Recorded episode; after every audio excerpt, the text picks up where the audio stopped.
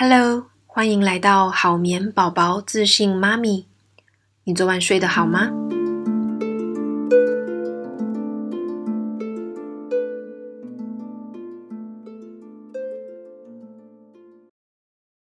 ？Hello，各位爸妈，你昨晚睡得好吗？有一段时间没有跟大家聊聊天了，因为这段时间呢，刚好好眠宝宝的线上学院开办了，所以呢，我们在做很多呃课程啊，还有招生的准备。那呃，本来我是预计每一每两个礼拜就要至少要有一集 podcast 上来啊，不过我们八月就只有上一次，KPI 没有达到。希望接下来等课程忙过之后呢，我录的频率可以再高一点哦。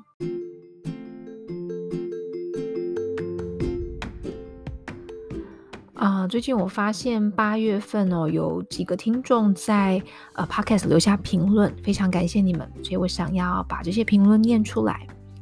第一个是 Jane and Anon 哦，他在八月十五号说：“好眠宝宝，顺便催眠妈妈，感谢好眠师温柔、亲切又非常尊重各种育儿的教养观，来与听众做连接与分享。除了照顾宝宝，也很期待多听到职业发展规划相关的主题。谢谢你。”另外一个是呃 C C H Mine 哦，他提到说非常疗愈妈妈的心。他说：“谢谢好面师，给了妈妈照顾宝宝很稳定、安定的力量。遇到您真的太好了。”另外一位是 Coco 周，他也是留下五星的评论。他说：“我在台湾呢是位泌乳顾问，也是七月才刚成为新手妈妈。呃，周末在哺乳非常的多，但是睡眠真的是非常多新手家庭求救的，而我们也只能给很多简很呃简单的建议。白天带宝宝放电啊，或是说。”下午五点就不要睡太久哦。那他很开心，考眠师在空中跟大家分享实在太重要的议题。那他自己也在经历半夜睡眠打断无限的循环当中。啊、七月才当妈妈，所以基本上他这个时候留言的时候，也小孩子还不到两个月哦，这是最辛苦的时候，加油喽！那。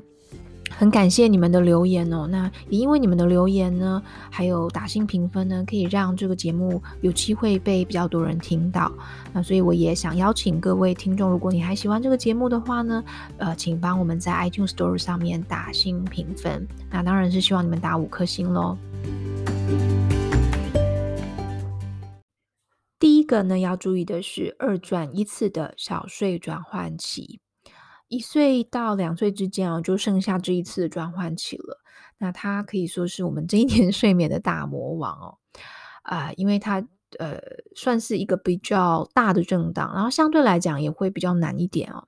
你可以想象嘛，因为像之前四转三、三转二哦，我们就比例来讲差距没有这么大，但是二转一呢，我们就次数来讲，它是直接砍掉一半的，所以对小孩子来说，他需要更多的时间适应。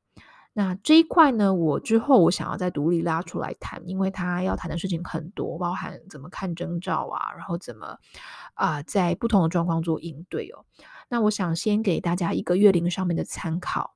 那我会建议呢，两次转一次的小睡转换期呢，最佳的时机应该是要在十五到十七个月左右，但是它的范围哦，可以达到十二到二十四个月。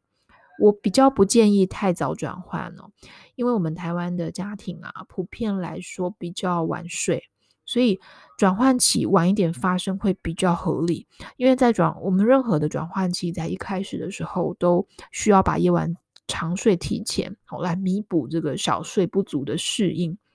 那如果在呃夜晚长睡无法提前的状况之下，我们就尽量尽量拖延这个转换期的时间。啊、第二点呢，哦，是规则与预告。一岁之后啊，孩子越来越懂事哦，我们要慢慢的带入规则跟秩序的概念。一岁之前，其实做父母比较操心的部分都是在照料小孩子身上哦，就是他的喝奶啊那一些的睡觉这些状况。但是，一岁之后呢，教养的比例会越来越重。那当然，这一块每一个教养派别有不同的做法啦，哦，所以我觉得这边我就不多谈了。但我觉得有一个很基础的，呃，可以用在睡觉身上的，我们叫做预告。预告就是你要让孩子知道接下来会发生什么事情。那比方说，我们可以这样说：玩完这个玩具之后呢，我们就进房哦。呃，或是看完这一本书之后呢，就要上床睡觉喽。那这个叫做预告。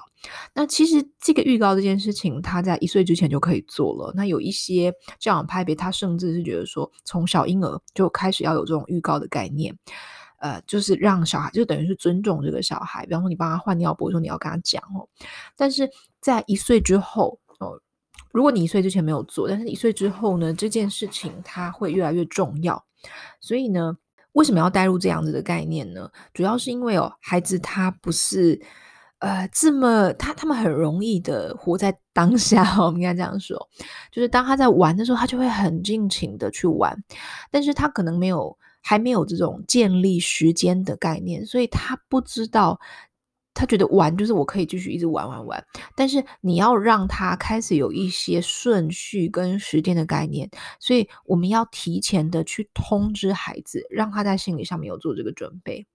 那当然了，孩子他不会这么容易顺从哦，他可能会用哭闹啊、撒娇或者赖皮这种方式去多跟你争取一些时间，就说我还想再多玩一点，我不想要这么早睡觉哦。那孩子很聪明哦，他会用这些方式去测试爸妈的底线在哪里。所以这个时候，爸妈要做的是，你们的态度要非常的坚持，好，这个很重要。如果你在执行的时候，你比方说，你跟他说：“哦，好，我们念完这一念完这一本书，我们就睡觉了。”但是他却他就说：“啊，不行，我想要再看呃第二本、第三本、第四本的时候。”如果你在这个时候，你就说：“好吧，那我们再多看几本。”哦。这样子的话呢，小孩子他就会学到说，哦，原来爸爸妈妈的底线可能在第二本、第三本、第四本，所以他接下来就会持续的去跟你争取。哦，这有一点点像是谈判哦，非常有趣哦。那呃，所以我们。不管怎么样，爸爸妈妈，你要让小孩子知道，爸爸爸爸妈妈什么时候是认真的哈。那我们的态度要很坚定，但是也是很温柔。我们不要有太多的情绪起伏哦，不要说什么暴怒啊，哦，不耐烦啊，哦。我们在跟小孩子沟通的时候，尽量保持心情的平静哦。但是也要让他知道说，爸爸妈妈是说真的，我不会因为这样子生气，或是去处罚你。但是爸爸妈妈会照着做哦，这样子规则才会有用，你才有办法持续进行下去。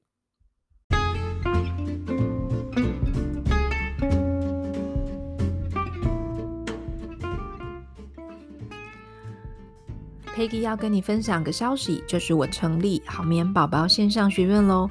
开办学院的契机啊，一来是去年的实体课程受到很多的好评，二来呢，一直有许多的读者、合作的家庭都强烈建议我要开课，三来呢，我也受到许多专业单位的合作邀约哦，那我想不如有系统的把它分享给更多需要的人。今年入秋前，好眠学院准备了第一套四到十二个月好眠宝宝养成法。我希望可以透过这个课程，帮助家长、保姆等专业工作者了解宝宝的睡眠倾向，建立规律的作息，拉长睡眠的时间，解决你们的睡眠问题。课程呢，已经在九月一号上线百分之六十的内容，剩余的单元呢，每周都会推出。目前规划七大主题。二三个单元，预计在十月初呢就会全部上线完毕。每个单元呢浓缩为五分钟的精华，是 Peggy 辅导授课上百位家庭的呃很好的经验。那我希望呢可以帮助你们不用花太多的时间或是咨询费，就可以学习怎么让宝宝好好的睡觉。如果你对线上课程的资讯或是报名有兴趣呢，呃，欢迎点选这一期的文字内容，会有课程的网址。那邀请你一同加入我们。哦，有一个更好的消息就是，我们在九月份的时候完全是首购的优惠哦。那过了九月之后呢，就会调整回原价了，所以这个是非常适合购买的时机哦。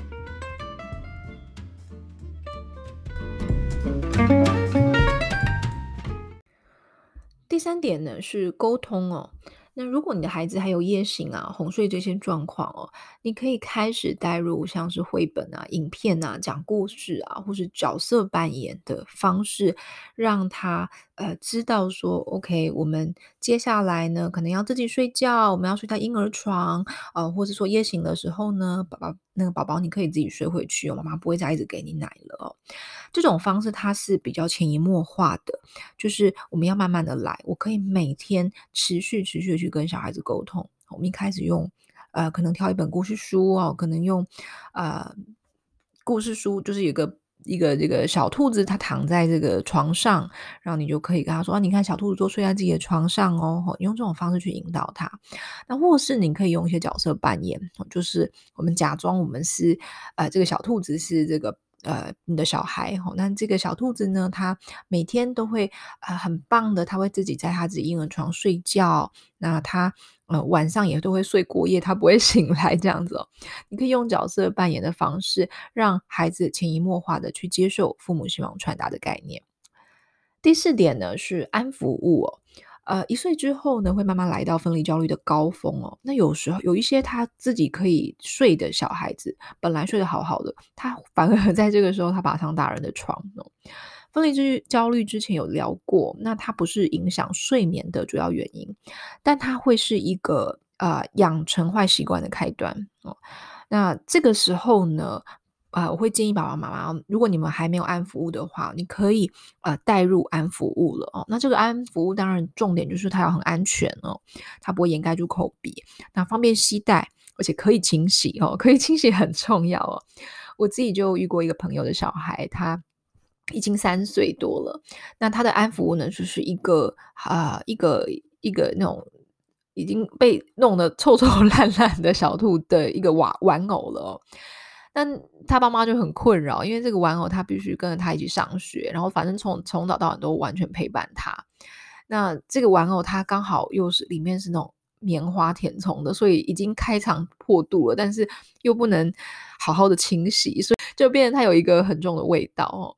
所以可以清洗很重要，因为如果说你的小孩真的喜欢这个安抚物的话，那有些小孩他特别的坚持哦，所以很专情、很坚持的话，你就会感谢我当初有提供这个建议给你哦。